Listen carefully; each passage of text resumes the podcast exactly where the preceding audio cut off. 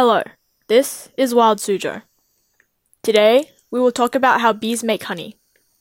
There are five steps to how honey is made. The first step in making honey is collecting nectar, the main ingredient. Bees usually do this in the spring, when flowers are in bloom. They use their long tongue, called a proboscis, to suck out honey. This nectar is stored in the honey stomach, separate from the regular stomach. Once the honey stomach is full, the bees go back to the hive.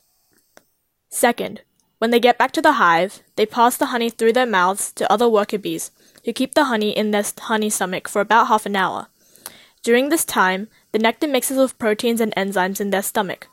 The worker bees pass that mixture to other bees, who continue to mix the nectar with other proteins and enzymes, so the nectar eventually becomes honey.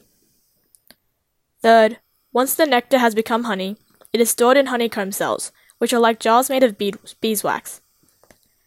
The honeycomb cells are shaped like hexagons and were made by the bees. The bees keep dropping off honey into these cells until they are full. The fourth step in making honey is to evaporate and thicken the honey. The honey is still wet at this stage, so the bees fan the honey with their wings so it dries out and becomes more sticky. This helps to keep the honey from going bad. The final step in making honey, now that the honey is ready, is for the bees to seal the honeycomb cells with wax lids, making sure it stays clean.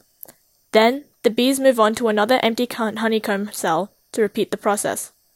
For Wild Suzhou, I'm Siana. Thanks for listening and see you next time.